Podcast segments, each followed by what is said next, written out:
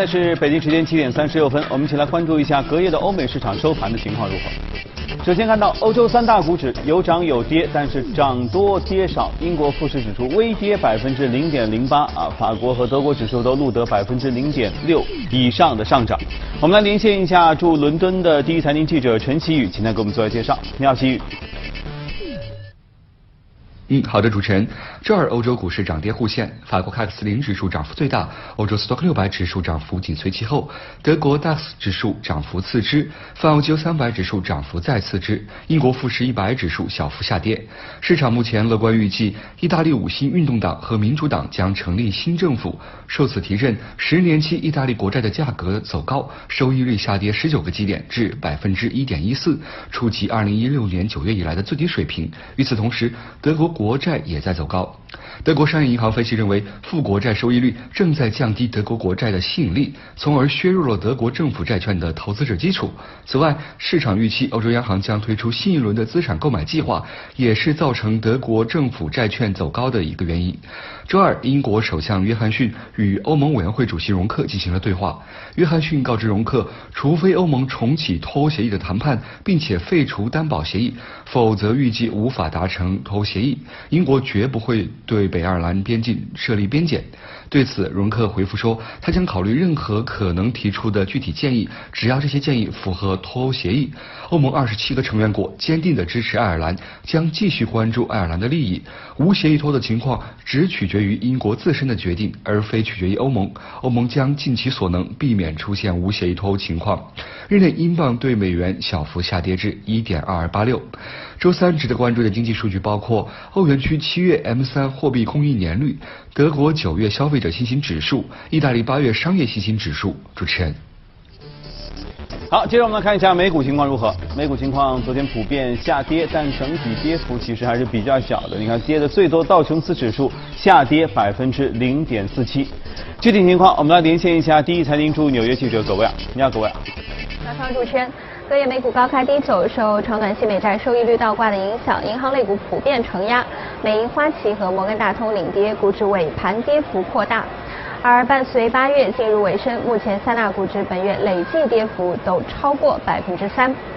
华尔街日报报道，根据美国个人投资者协会在上周的调查数据显示，近四成的投资者认为未来六个月的美股将会继续下挫，只有百分之二十七的投资者看好美股走势。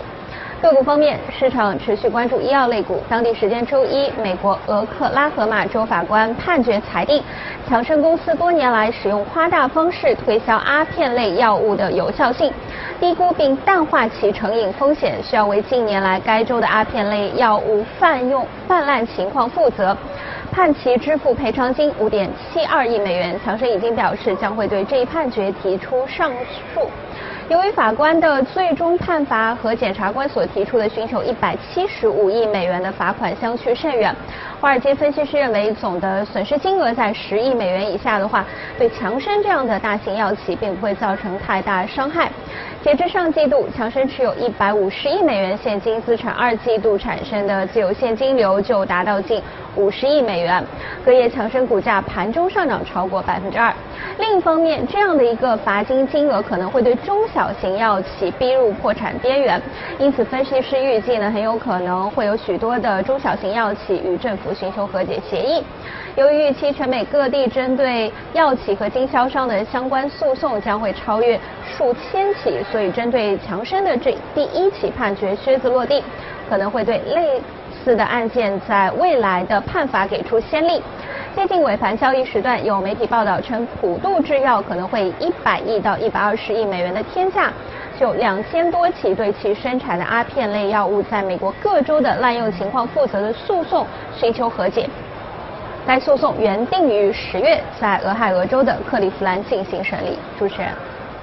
好，谢谢各位。今天我们演播室请来是简家和我们一起聊一聊美股的情况哈。嗯。呃，倒挂大家已经知道，但是这个倒挂和这个倒挂似乎有一些不一样啊。刚才各位啊连线当中又说到了一个比较厉害的倒挂，嗯这让市场又产生了一定的恐慌。因为倒挂我们知道了嘛，就短期、长期之间波动也不是陡峭上升，而是呈现下降。嗯。但前上一次呢，好像是碰了一下，嗯，又又又收回来。但昨天是不是又发生了一次比较厉害的？对，其实我们说这个三个月期和十年期的美债收益率。率其实已经倒挂了两三个月了啊，但是都习惯了。对两年期和十年期啊，上周节目我们说到的就是两年期和十年期的美债收益率，上次是碰了一下啊，但是。昨天我们看到美股其实虽然说跌的比较少，但是其实是高开低走的。嗯。哦，为什么下跌？就是因为整个的一个两年期和十年期的美债收益率出现了一个比较明显的这样的一个倒挂啊。嗯。那么这个倒挂主要是什么呢？就是说，主要是因为十年期的美债收益率的下跌速度非常快。嗯。啊，那么我们简单再来跟观众朋友讲讲啊，其实很简单，大家其实存如果存国债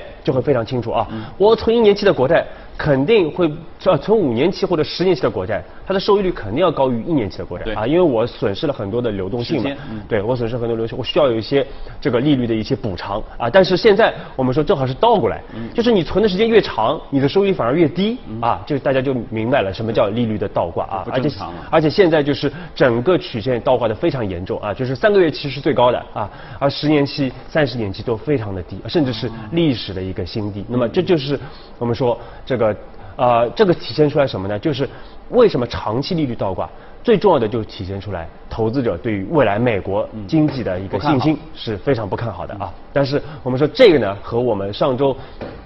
提到的一个重要的一个事件啊，就是这个全球央行行长会议啊，这个 Jackson Hole 啊，当时我们建议大家一定要去重点关注啊，尤其是美联储主席鲍威尔在会上的一个讲话。我们看到他第一天就发表了这个讲话，就上周五啊，第一天就发表了一个讲话。那么在讲话当中，他总体来说表达出来的这样的一个意愿是相对来说比较偏中性的啊，没有太多的这样的一些鸽派的一个信号，相对来说符合市场预期啊，就是没有特别大的一个惊喜啊。那么我们看到其实鲍威尔包括美联储啊，对于整个经济的判断啊，我们其实现在来说，应该来说，一直是比较错误的这样的一个判断啊。其实我们去年当时美联储还在加息的时候，我们当时就说，今年美国经济应该是个逐季下行的这样的一个态势啊。那么市场其实也是慢慢开始就类似的反应，但是我们看到美联储，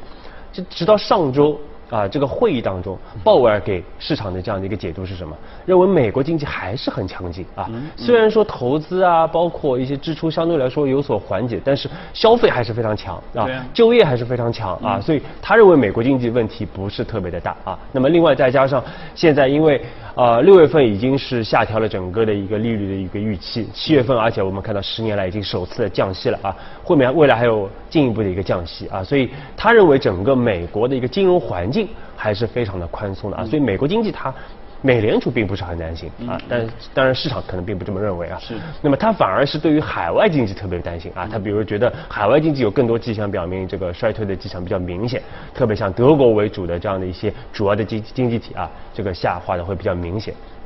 那么另外呢，对于整个的一个呃关税的一个问题啊，他其实也是这么认为，就是说他觉得。美联储或者央行的货币政策对于这个关税啊，其实没有特别好的这样的一个对冲的这样的一个作用啊。那么确实也是这样啊，因为历史上来说也是没有任何的先例啊，就是美联储通过这个它的它的一个降息或者利率调整来对冲整个关税的一个影响啊。那么但是呢，我们说因为美联储它关注到的就是整个美国经济的一个走势，那么关税可能也会影响到美国经济的走势啊。那么未来有可能通过。经济的这样的一个下行啊，助推美联储更多的来进行这样的一个降息的一个动作啊。那么确实，它现在从整个的一个通胀角度来说啊，他也提到通胀，因为通胀他觉得已经慢慢会回复到百分之二的这样的一个目标呀。一这是这什么这个什么意思？就是我们之前提出来的这个类滞胀的这样的一个因素，就是说通胀其实并不会构成对于美国降息的这样的一个主要的一个推动力啊。那么。最主要的，我们说还是经济数据的一个疲弱啊，特别是我们说由于这个关税的一些问题啊，特朗普的一些政策，导致我们看到最新公布的这个美国的这个这个 PMI 的这个啊 market PMI 的数据已经是四十九点九了啊，已经是低于五十的这样的一个荣枯分界线，而且也是零九年以来最差的这样的一个水平啊，所以说包括像这个呃密西根的这个消费者信心指数也是只有九十二点一啊，那么可以体现出来。无论是制造业还是消费，其实从数据上来说，已经开始逐渐的一个疲弱啊。那么这个呢，我们说是对于美联储未来的。整个的一个降息应该会提供更多的这样的一个指引的作用。对，是不是可以这样理解？比如说，前瞻性的指标已经显示出经济有些问题了。对。但是后续性的，就是比如说消费啊，你说的就业统计啊，就后面统计的那些，目前还没有看出问题来。所以这两方面就是有一种互相大家站在不同的立场上的问题，是吧？是。那么按照你的说法是，如果呃正常情况下的话，是不是应该这次鲍威尔发出一个更加鹰派的一个呃一一个一个表达，才会更符合你们的判断？啊，其实我们觉得这个鲍威尔目前的这个讲话，其实。从他的角度来说也没有错啊，因为确实从目前的这个一些滞后的数据来看，他得实事求是嘛啊，对，确实是并不支撑美联储的一个过快的，或者是像特朗普说的这个百分之一的啊这样这样的一个大幅的一个降息啊，所以说我们看到。啊，这个特朗普在整个美这个杰克森霍会议之后，马上就是发表了一个表态，又是批评了这个美联储啊，其实主要批评鲍威尔啊。那么，而且我们说，其实我们做了一些统计啊，其实今年整个特朗普批评美联储的这样的一个时呃这个次数啊，真的是开了历史的先河，从来没有一个美国的所有的美国总统加在一起加起还要多，而且而且最近几个月是呈现加速上行啊，我们看到。我们统计了一下啊，就是七月份、八月份，基本上每个月要批评十五次以上，也就是说，平均两天。要批评美联储一次啊，就是这样的一个节奏啊，这是确实是历史上非常的罕见啊。那么，而且我们说刚刚又批评了一次，那么他其实一直强调就是美联储要大幅的这样的一个降息啊，但是确实我们看到啊，鲍威尔可能不为所动啊，他还要看到更多的一些经济数据。那么，但是呢，对于市场来说，这就是一个很大的一个干扰项，因为它会导致市场会觉得美联储的这个独立性会受到严重的一个影响。那么，但是我们看到啊，其实美联储的官员内部其实它的目前的分歧也非常的大啊。虽然说大家觉得九月份应该来说铁定是要降息的，嗯，但是呢，其实我们看到现在整个票委里边有两位官员已经认为这个九月份不应该降息，嗯啊，嗯，但是像布拉德这种就是传统的鸽派认为可能要降息五十个点也是可以讨论的啊。所以说，其实美联储官员内部的这样的一个分歧也是非常的大啊。因为我们刚才说了，首先通胀。啊，是比较的，其实是上的比较快的啊，其实没有特别明显的一个下降。对。但是呢，另外经济数据目前还没有特别明显的恶化啊，所以大家其实美联储官员不希望在现在这个阶段过快的进行降息啊，前瞻性的一个降息。但是呢，这个确实和特朗普的这样的一个意愿是相违背的啊，所以说现在这个对于市场就形成了一个非常大的一个扰动啊。我们看到美股也是这样，上周五啊，鲍威尔讲完话之后，哎，先涨涨。特朗普一说话啊，马上开始出现暴跌啊，跌了百分之二以上啊，这个纳斯达克跌了百分之三，包括国债收益率，我们说。快速的这个下跌啊，使得我们看到昨天整个两年期和十年期的美债收益率是出现了这样的一个严重的一个倒挂啊。那么未来我们说，其实这种啊这种态势其实非常不利于全球的这些风险资产的一个表现啊。那么包括我们看到美股昨天也是高开低走，不排除未来可能短期之内可能会有进一步的一个快速的一个下跌的一个情况出现啊。那么这个呢，其实投资者还是要去值得去密切去关注这样的一个风险的。嗯，因为都说倒挂是衰退的开始，那。一次倒挂，你说这次是今年不一样；两次倒挂还不承认，现在这么明显的倒挂，恐怕就得引起市场的警惕了。好，来看一下要值得关注的美股，在倒挂情况下，哪些美股更安全？我们来看一下。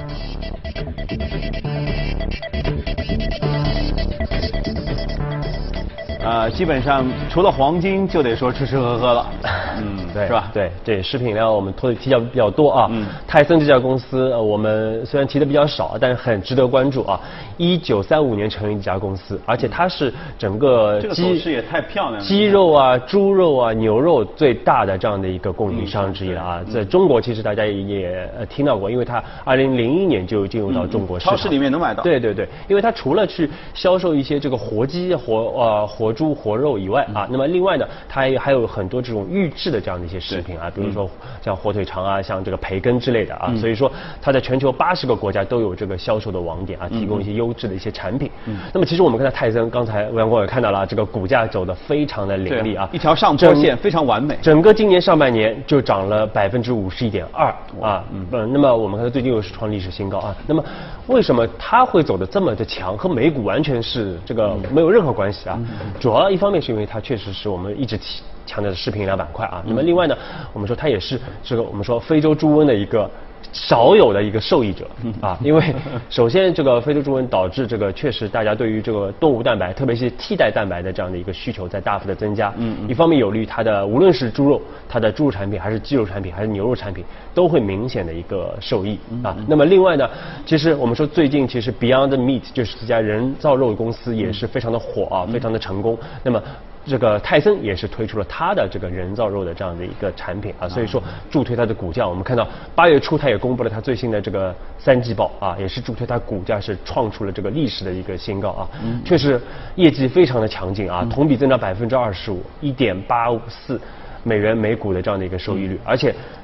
管高管是快速上调了它全年的整个指引啊，全年的指引从原来的在它差不多五块七毛五上调到了六块一。啊，所以说这个其实我们说非洲猪瘟少有的受益者啊，这个像这种加工类的食品加工类的这个企业就是一个典型的这样的一个代表啊。那么回到国内啊，我们再快速说一下这个食品饮料板块啊。我们其实从一六年年初，我们说已经讲了三年半了啊，所以说讲的老茧都出来了。但是呢，电器，对，确实我们看到最近像茅台啊、五粮液，包括海天。这些龙头公司又创了历史的新高啊！虽然说大家觉得 A 股相对没有那么强啊，但是我们看到这些公司是叠创历史的新高啊。那么而且最近其实它的上涨主要还是因为强劲的这样的一个业绩和行业趋势来推动的。嗯。那么为我们说今这周是整个中报的一个最后的一个公布季啊，所以我们看到这个分化非常的大，一些龙头公司和差的公司之间的一个差距就。就很大啊，我们还是建议大家去关注很多的这个细分行业的这些龙头啊，确实是有强劲的一个业绩推动。嗯，而且我们说像昨天那个呃 MSCI 啊，这个把中国的这样的一个权重提升，从十七到十五已经是确定了啊。九月二十三号还有这个富时罗素啊，还有这个标准普尔也会上调整个中国的这样的一个 A 股的这样的一个权重啊，所以说会有大量的这样的一个海外资金涌入啊。那么这个对于这些龙头的这些白马公司来说也是。会有明显的一些增量资金的进入啊，所以我们依然还是强调这个食品饮料板块，在目前这样的一个阶段，无论是它的业绩还是整个的一个市场风格，都是偏向于去投资和长期配置这种食品饮料板块的，特别是这些龙头公司啊，而且它的整个行业趋势在未来三五年也不会有特别大的一个变化。嗯，好，谢谢简佳。嗯，接着我们来看一下其他方面的消息哈，横渡太平洋，想一想需要什么工具？呃，好像没什么工具啊，除了坐游轮。但是呢，有一个西班牙这个胆儿大的男子，看了呃，做了一艘简易的小艇，用来实际证明他能够用这个小船横渡太平洋。看一下。当地时间二十四号，西班牙五十岁男子安东尼奥·德拉罗萨花费七十六天时间，仅靠单人划桨，驾驶简易小艇，从美国西海岸横渡太平洋，抵达夏威夷火奴鲁鲁，成为全球完成此项壮举的第一人。据了解，德拉罗萨在西班牙经营一家探险旅游公司，他自己也是探险和极限运动爱好者。为了横渡太平洋，他把冲浪板和小型游艇结合起来，打造了这艘特别的小艇，包括船舱、储物箱、海水淡化装置、收音机、GPS 以及太阳能板。德拉罗萨每天划桨八到十小时，每晚定时在狭窄的船舱内睡觉。不过，他说自己总是睡不好，一晚上要起来好几次检查小艇状况。德拉罗萨用 GoPro 相机记录下他在海上度过的日日夜夜，历经七十六天的航行，完成了这趟四千零二十三公里的冒险旅程。期间，德拉罗萨在海上度过了自己的五十岁生日，他表示这是最有意义的一个生日。